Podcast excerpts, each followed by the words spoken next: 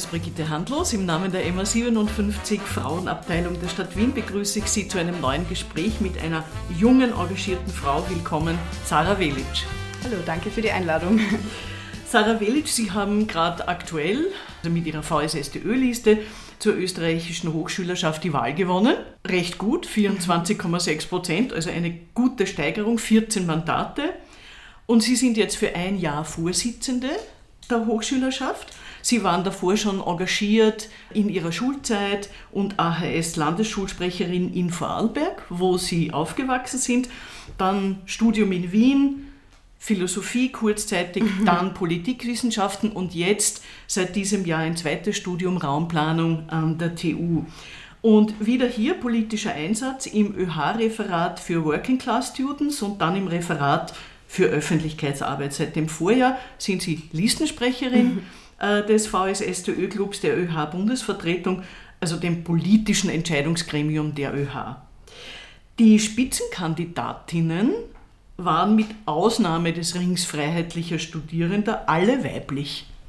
Warum sind die Frauen in dieser ÖH so stark vertreten? Ja, das passiert natürlich nicht einfach so, sondern das bedarf einem ganz proaktiven, äh, starken Einsatz der jeweiligen Fraktionen auch. Ähm, aktiv einzusehen, okay, wir haben es auch im Hochschulsystem leider nicht so einfach und leider noch immer kein gleichberechtigtes Frauenbild oder ähm, gerade wenn es im Hochschulsystem dann, wenn man dann die Professuren und so weiter sich anschaut, da ist ja der Frauenanteil ja sehr gering immer noch, auf politischer Ebene sowieso. Also da ist es sowieso noch, leider immer noch keine Selbstverständlichkeit, ähm, dass irgendwie Frauen und Männer gleichberechtigt zum Wort kommen, sondern sind immer noch zu einem großen Überhang Männer an der Spitze. Ich glaube, deswegen ist es sehr wichtig, dass vor allem halt wir auch als feministische Fraktion, wir bezeichnen uns als VSSD ja auch sonst immer als feministisch, dass wir da mit einem guten Beispiel vorangehen und in unserer Fraktion auch intern einfach die Frauen aktiv fördern und ermutigen, sich zu trauen,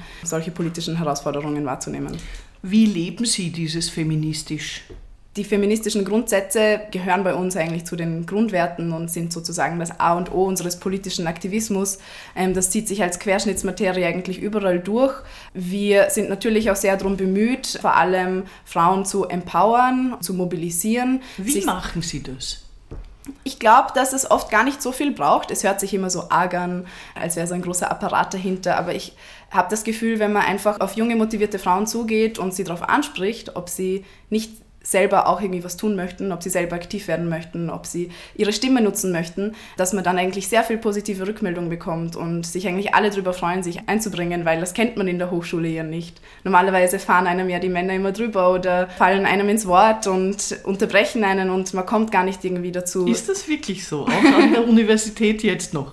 Wahrscheinlich hat, bessert sich alles gerade ein bisschen, aber gerade während Corona und dem Distance Learning, also wo man dann halt alle zu Hause vorm Laptop sitzen und mit einem Bildschirm reden sozusagen, habe ich das ganz stark mitbekommen, dass sich das verstärkt hat, dass sich Männer viel mehr Raum nehmen, sich also so irgendwie schneller das Wort holen oder das Wort ergreifen und irgendwie auch sehr viel mansplainen. ähm, was ja heißt, dass man halt irgendwie das, was eine Frau schon gesagt hat, noch einmal wiederholt, weil man irgendwie selber glaubt, man hat irgendwie mehr Expertise oder Berechtigung, das zu sagen. Und also so dieses toxische Redeverhalten, das hat sich leider schon sehr verstärkt durch diese Corona-Situation. Wie gehen Sie persönlich mit sowas um? Ich muss zugeben, es gibt bei mir schon auch Tage, wo ich mir denke, okay, diesen Kampf gebe ich mir jetzt heute nicht, weil es einfach immer sehr anstrengend ist.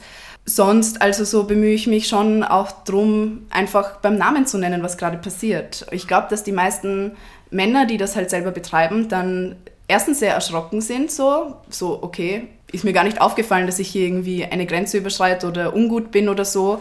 Und dann reflektieren die meisten eh schon drüber. Also wenn man einfach irgendwie sagt, hey, ich glaube, das habe ich eigentlich schon gesagt. Also für mich gibt es da keinen Grund, das zu wiederholen oder was habe ich denn irgendwie nicht so gut sagen können, dass du das jetzt nochmal aufgreifen musst oder so. Also wenn man das einfach irgendwie anspricht, dann sind die meisten schon sehr perplex und werden, glaube ich, das nächste Mal mehr drüber nachdenken. Aber es ist interessant, dass es hier offenbar ein geringes Bewusstsein dafür gibt. Mhm. Warum ist das so? Haben Sie dafür mhm. irgendeine Erklärung?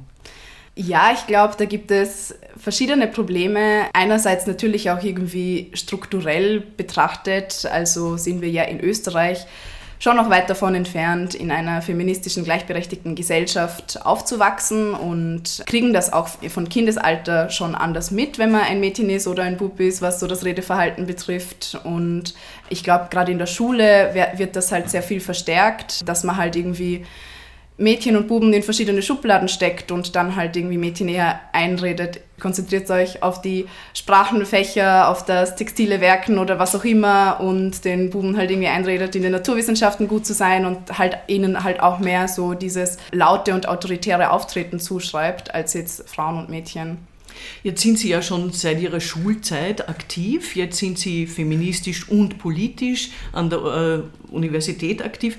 Woher kommt es? Ich glaube, dass bei mir tatsächlich auch in der Schule es mich sehr geärgert hat, dass ich so jahrelang unbedingt Klassensprecherin werden wollte. Dann aber auch mehrere Mädchen kandidiert haben mit mir und das war nie ein Problem oder so. Wir haben uns alle gut verstanden und dann gab es aber immer so diesen einen Typen, der so aus Jux und Tollerei halt auch kandidiert hat, weil es kann ja nicht sein, dass wir uns dann was von einem Mädchen sagen lassen müssen das ganze Jahr.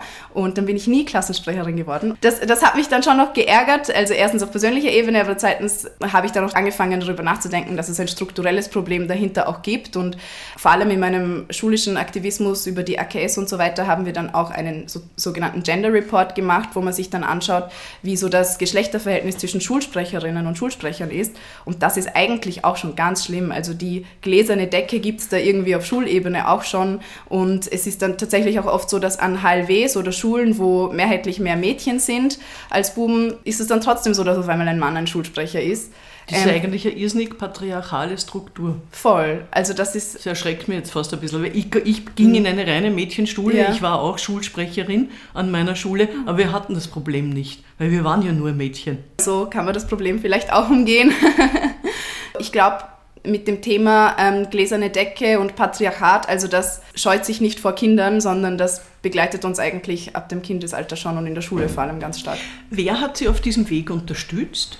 Ich glaube, dass ich mich vor allem in meiner so Gemeinschaft unter Freundinnen, also vor allem weiblichen Freundinnen, schon auch sehr unterstützt gefühlt habe und mir diese, also so Frauensolidarität einfach sehr viel gegeben hat. Es kommt dann schon auch immer wieder dazu, dass man versucht, Frauen gegeneinander auszuspielen, vor allem so aus männlicher Perspektive. Das ist für mich was ganz Wichtiges gewesen, immer, dass es da einfach starke Freundinnenschaften gibt und eine starke Solidarität, dass man da niemanden dazwischen schießen lässt und so weiter. Und da, also so das hat mich immer sehr motiviert, glaube ich. Ja. Also ich glaube, ohne dem geht es nicht. Also wenn genau. man einander nicht hm. stützt, ja. wird dann nichts draus. Haben Sie Vorbilder? Ich bin immer ein bisschen vorsichtig mit dem Vorbildsbegriff, aber so natürlich ist Johanna Donald auch ein großes Vorbild von mir. Sie hatte es schwer und leicht weil es war mhm. einfach wahnsinnig viel zu tun, Familienrechtsreform etc. und diese ganzen Schrecklichkeiten aus den Gesetzen rauszukriegen. Mhm. Ähm, manchmal habe ich ein bisschen so das Gefühl, obwohl es nicht stimmt, weil sie ist dann schon nach ihr auch was weitergegangen, aber es gibt die Johanna Donald, dann gibt es ein bisschen was und dann gibt es nichts mehr. Mhm. Wie sehen Sie das in der Entwicklung? Ich glaube, dass es vielleicht gar nicht so stimmt, weil ich glaube, das, was es jetzt gibt, sind viele Johanna Donalds, also einfach viele junge Frauen oder ältere Frauen, die sich als klare Feministinnen bezeichnen und auch ähm, selber auf eine feministische, gleichberechtigte Gesellschaft zuarbeiten. Und das ist eigentlich, glaube ich, was sehr Gutes. Ich glaube aber auch, dass auf politischer Ebene fehlen mir auch ein bisschen so diese feministischen Vorkämpferinnen, wie ich es vielleicht so von der Johanna Donal schon auch sehr noch bewundere und mitbekomme, obwohl ich sie ja eigentlich gar nicht als aktive Politikerin mehr kennenlernen konnte, sondern nur irgendwie so rückwirkend, also historisch betrachtet fast schon. Und ich glaube, dass sie und viele Feministinnen aus ihrer Zeit schon ein sehr großes und wichtiges Vorbild sind für junge Frauen wie mich und zeigen, dass man, dass man schon auf jeden Fall mutig sein kann und mutig sein muss, wenn man was verändern möchte. Weil ich denke mir dann immer, wenn es mir ein bisschen unangenehm ist, in Diskussionen reinzufahren oder sonst was, denke ich mir, aber damals muss das ja noch viel schlimmer gewesen sein und noch viel unangenehmer und die Auswirkungen waren noch gravierender und Johanna Donald hat es trotzdem gemacht. Haben Sie den Donald-Film gesehen? Ja, den habe ich natürlich gesehen.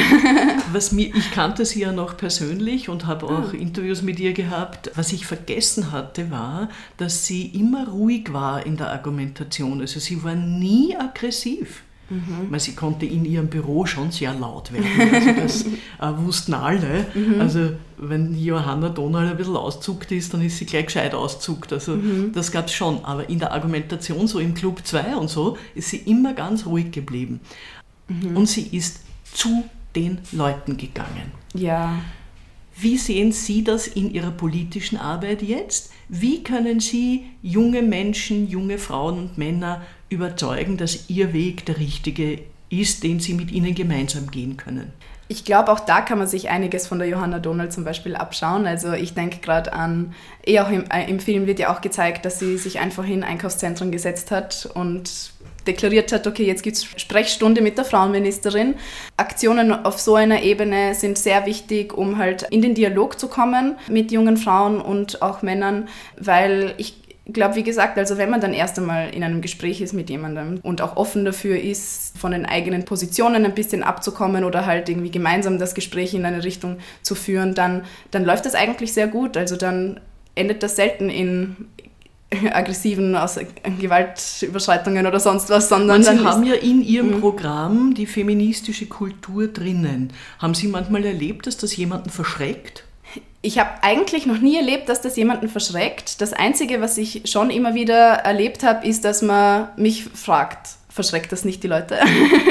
oder dass, dass man das irgendwie als, als, ja, fast irgendwie so als Drohung oder so formuliert. Ja, aber wenn ihr so, wenn ihr so feministisch seid, wenn ihr euch das so groß auf die Stirn schreibt, dann müsst ihr euch nicht wundern, dass sich niemand für euch interessiert. Aber das habe ich tatsächlich eigentlich nie mitbekommen, dass sich jemand denkt, boah, eine feministische Interessensvertretung, da kann ich nicht mitgehen.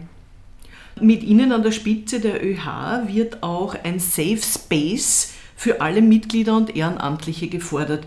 Wie funktioniert das und warum ist das wichtig?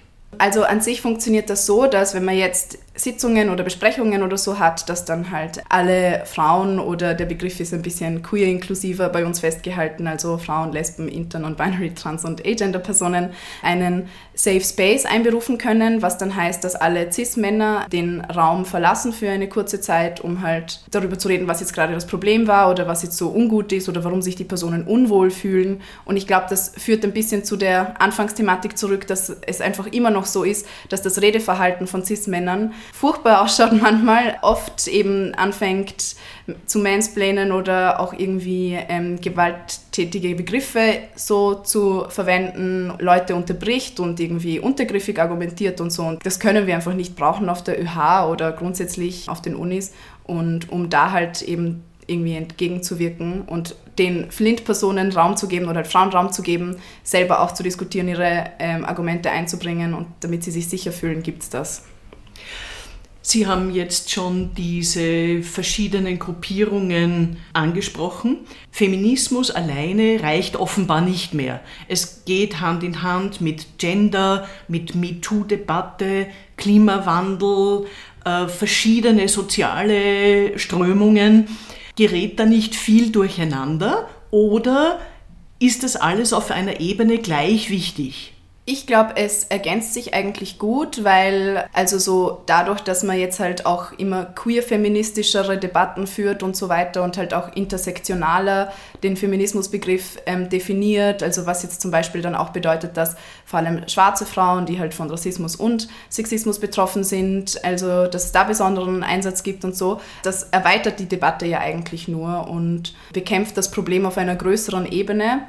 Und da bin ich eigentlich ganz dagegen, das als Ablenkungen oder irgendwie nebensächliche Themen abzutun, was ja auch immer wieder vorkommt, sondern ich glaube, es ist wichtig, auf jeder Ebene anzusetzen, weil das halt dann auch immer unterschiedliche Perspektiven auf dasselbe Problem sind. Es wird dann sehr komplex, ne? weil mhm. wir haben uns gefragt, was brauchen wir als Frauen? Und den Rest haben wir ausgeblendet. Das war, also Gender war so in den 70er Jahren, äh, zweite Frauenbewegung, das war nicht so ein Thema. Ja? Es ging nicht so um die sexuelle Orientierung oder was ist mein Geschlecht, wo bin ich hier besonders ausgeprägt, spielte keine Rolle. War aber ein bisschen einfacher. Äh, also ihr habt es jetzt mit einer sehr komplexen Situation zu tun und wie handelt ihr das? Ich glaube, dass grundsätzlich im Feminismus für mich schon auch verankert ist, dass man über andere Diskriminierungsformen auch also so redet und die auch versucht zu bekämpfen. Also weil Feminismus heißt für mich die Gleichstellung aller Menschen, egal welches Geschlecht, welche Herkunft und so weiter. Ich glaube, dass aber auch jetzt nicht die Feministinnen die einzigen sind, die für eine antirassistische oder queer-inklusive Gesellschaft eintreten sollen oder so. Also da finde ich, also so muss man jetzt da nicht irgendwie alles nur den Feministinnen zuschreiben, sondern auch an sich vielleicht eigene Communities schaffen, erlauben, unterstützen. Also eine starke Queer-Community, eine starke antirassistische Community stärken und da halt vernetzt arbeiten und solidarisch agieren. Also weil ich glaube, das Patriarchat unterdrückt uns alle und gerade im Kapitalismus, wenn ich das noch anfügen darf. Haben Sie manchmal den Eindruck, dass es auch für die Männer nicht ganz einfach ist, in so patriarchalen Strukturen zu leben? Ja, das glaube ich auf jeden Fall. Also Männer also sind genauso betroffen von stereotypischen Rollenbildern, die ihnen aufgezwängt werden und Männer dürfen nicht weinen unter Anführungszeichen und keine Gefühle zeigen und kein Rosa tragen und so weiter. Also das ist natürlich auch schrecklich so aus dieser Perspektive. Ich glaube, man darf halt trotzdem nicht vergessen, dass schlussendlich die Männer immer noch diejenigen sind, die vom Patriarchat mehr profitieren als andere und voll. Also das ist aber sicher ein wichtiger Aspekt. Wenn ich sozusagen auf Ihren Bereich, nämlich die Universitäten, schaue, es studieren heute mehr Frauen als Männer, aber wir spüren dann in der Arbeitswelt nicht genügend von diesen gut ausgebildeten Frauen, weil auf den Führungsebenen sind es dann doch immer wieder sehr viele Männer, Stichwort gläserne Decke. Woran mhm. liegt es und wann hört das endlich auf? Was müssen wir dafür tun?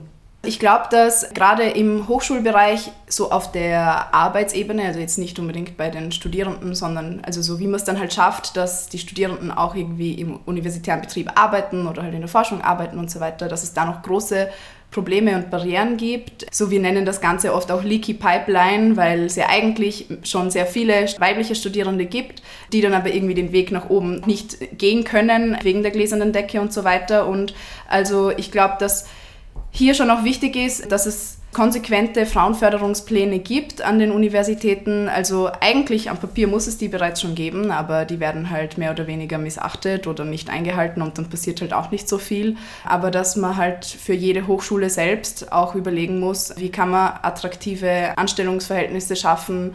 Gerechte Bezahlung ist zum Beispiel ein guter Aspekt oder auch im universitären Betrieb hat man ja auch immer Probleme mit sehr kurz befristeten Anstellungen und Kettenverträgen und so und das ist halt auch nichts, was Planungssicherheit schafft und dann für Frauen, die auch Familie haben wollen und so weiter, besonders schwierig ist. Also ich glaube, da gibt es sehr vieles, auf das man achten muss. Und gerade an technischen Universitäten schaut es ja immer noch ganz schlecht aus. Also da ist ja auch der weibliche Professorinnenanteil bei unter 10 Prozent circa. Und es werden aber zum Beispiel zwei der wichtigsten Universitäten, nämlich die Technische Universität und die Wirtschaftsuniversität von Frauen geführt. Mhm. Da ist offenbar schon was passiert im öffentlichen Bereich. Da ist wahrscheinlich der Hochschulbereich, auch wenn es da noch lange nicht gut ausschaut und wir noch nicht ganz bei einer Gleichberechtigung sind und so, ist der Hochschulbereich schon noch ein bisschen ein gesellschaftlicher Motor, in dem Sinn, dass er halt auch manchmal ein paar Schritte voraus ist. Gerade am Arbeitsmarkt hat man es dann noch einmal mehr mit diesen, mit diesen typischen auch Rollenbildern, wo man halt Frauen sieht und wo man Männer sieht, zu tun und muss die eigentlich auch noch viel mehr bekämpfen. Also einem Mann wird ja unglaublich viel Autorität zugesprochen, nur weil er ein meistens weißer Mann im Anzug ist. Also da muss man schon auf gesellschaftlicher Ebene noch die Rollenbilder auseinandernehmen. Sie sind eine junge Frau, Sie sind 21 Jahre mhm. alt. Mein Eindruck ist oft, dass man als Frau muss man relativ viel Druck aushalten. Also man muss fesch sein, gescheit sein, Kinder kriegen, Beziehung, äh, schlank sein, äh, alles auf einmal, also quasi der Wunderwutzi. Geht sich das alles aus? Nein, es geht sich natürlich nicht aus, aber das muss es auch nicht. Das ist auch sehr wichtig, ähm, dass man dieses Bild durchbricht. Also eine Frau muss nicht 24-7 irgendwie schauen, dass sie möglichst sexuell also attraktiv ist oder irgendwie vermarktet werden kann oder irgendwie Männern gefällt oder also so eine Frau muss auch nicht die perfekte Mutter sein oder überhaupt Mutter sein oder was auch immer, sondern eine Frau muss ein freies und selbstbestimmtes Leben haben können. Darum geht's. Was ist für Sie eine gute Beziehung, eine private, persönliche, partnerschaftliche Beziehung? Ich glaube, dass auf jeden Fall sehr wichtig ist, eine respektvolle Beziehung zu führen, also wo man sich gegenseitig respektiert und auch auf Augenhöhe irgendwie miteinander redet und jetzt nicht, wie es halt leider oft in toxischen Beziehungen der Fall ist, dass der Mann glaubt, er hat über die Frau zu entscheiden oder zu bestimmen. Also sowas geht für mich gar nicht. Und dann muss man sich einfach mögen. Ich bin total Ihrer Meinung, aber das sogenannte toxische Verhalten, das zeigt sich nicht immer gleich. Mhm. Ja? Und gerade wenn man sozusagen verliebt ist und mit der rosa Brille durch die Gegend geht, das fällt halt nicht gleich auf. Es ist nicht so einfach. Das stimmt, das stimmt. Aber ich glaube, also wenn, wenn man irgendwie eine respektvolle Gesprächsbasis und auch Vertrauensbasis irgendwie hat und dann gibt es mal ein, einen, ein ungutes Gespräch oder kon einen Konflikt oder sowas und wenn man dann halt einfach sagt, hey, ich glaube, also ich finde das nicht in Ordnung, dass du so mit mir redest und dann muss die Person das halt auch akzeptieren können und daraus lernen können. Also das ist, glaube ich, schon auch ein großer Teil davon, dass man irgendwie miteinander lernt und sich weiterentwickelt.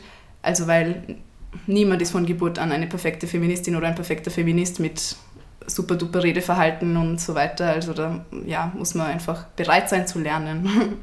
Also mir würde es ja schon reichen, wenn manche Menschen über sich selber mehr nachdenken würden und wie sie auf andere Menschen wirken. Also Selbstreflexion, glaube ich, ist ganz wichtig. Ich möchte noch ein Thema ansprechen. Ihnen ist wichtig als ÖH-Vertreterin die psychische Entlastung von Studierenden. Was meinen Sie damit und was belastet die jungen Menschen hier besonders? In unserem Hochschulsystem können wir jetzt schon in einem jahrzehntelangen Prozess mitbeobachten, dass das immer verschulter wurde und ähm, immer mehr eigentlich so umgebaut wird und wurde, ähm, dass es eine Ausbildungswerkstatt Fabrik, kann man vielleicht auch sagen, wird ähm, für junge Menschen, wo man sich halt so schnell wie möglich durchboxt, um in Mindeststudienzeit oder sogar schneller als Mindeststudienzeit fertig zu sein, um dann halt möglichst gut und schnell am Arbeitsmarkt vermarktet zu werden. Also da kommt halt ein riesengroßer Druck auf alle Studieninteressierte und Studierende hinzu. Der Vergleichsdruck und Leistungsdruck dann auch währenddessen, das trifft einen natürlich auch auf psychischer Ebene oft und ich glaube, ich kenne kaum eine Studentin, einen Studenten, der nicht sagt, dass man nicht kurz davor ist, an seine eigenen Grenzen zu stoßen oder bei denen das teilweise schon der Fall ist. Deswegen ist, ist es meiner Meinung nach sehr wichtig, dass halt einerseits eher auf struktureller Ebene der Leistungsdruck genommen wird, indem man zum Beispiel Stipendien auch frei von Leistungsanforderungen verteilt und es keine Mindeststudienleistungen zum Beispiel gibt, aber auch eben Raum, um über, um über die eigenen Probleme und Ressourcen und so weiter reden zu können. Also ich glaube, dass zum Beispiel ein gratis Psychotherapieangebot und ein niederschwelliges Psychotherapieangebot für Studierende auch sehr wichtig ist. Sie sind das Kind von bosnischen Zuwanderern. Mhm. Welche Rolle spielt das in Ihrer Biografie oder ist es nicht wichtig? Je älter ich werde, desto bewusster bin ich mir dessen und desto wichtiger wird es auch irgendwie für mich persönlich. Weil zum Beispiel als, also als Kind habe ich natürlich auch gemerkt, okay, irgendwie läuft es in meiner Familie anders als bei vielen anderen am Gymnasium oder so, aber habe das Ganze nie so ganz beim Namen nennen können oder warum das jetzt so ist. Jetzt, wo ich halt auch sehr politisiert bin und verstehe, okay, es gibt einfach strukturelle Barrieren und Hindernisse, die man überwältigen muss, wenn man halt nicht mit einem österreichischen Pass auf die Welt kommt oder halt zuwandert und so weiter. Ähm, so sehe ich das jetzt alles auf einer ganz anderen Ebene und es spornt mich auch immer mehr an, selber politisch aktiv zu sein und mich für eine sozial gerechte Gesellschaft einzusetzen, wenn ich halt sehe, dass, dass das eben, dass meine Familie teilweise selber an solche Barrieren stößt, aber wenn ich auch mitbekomme, wie nach rechts sich teilweise diese Debatten verschieben, wenn es gerade um Migration geht oder auch um Geflüchtete und so weiter. Also da verschärft sich zurzeit irgendwie alles, schon länger so, leider. Das, das ist für mich eine, eine immer größere Motivation, mich da einzubringen. Was wünschen Sie sich für die jungen Frauen in diesem Land im dritten Jahrtausend am meisten? Ich wünsche mir am allermeisten frei von materiellen Zwängen leben zu können und frei von gesellschaftlichen Zwängen leben zu können, so dass man selber entscheiden kann, was für ein Leben möchte ich führen, was für eins möchte ich nicht führen und man nicht ständig Angst haben muss um das eigene Leben oder um den eigenen Körper, nur weil man eine Frau ist ja, darauf freue ich mich sehr, wenn es das mal gibt. Sie haben ein anstrengendes Jahr vor sich. Glauben Sie, lohnt sich Ihr Einsatz? Ja, definitiv, sonst würde ich es ja nicht machen. Danke Sarah Velic für dieses Gespräch. Danke Ihnen fürs Zuhören. Sie finden uns auf www.frauenfunk.at, auf der Facebook-Seite der MA57 Frauen in Wien, auf der Podcast-Plattform feo.at und auf allen gängigen Ausspielkanälen für Podcasts. Sarah Velic, viel Erfolg. Dankeschön.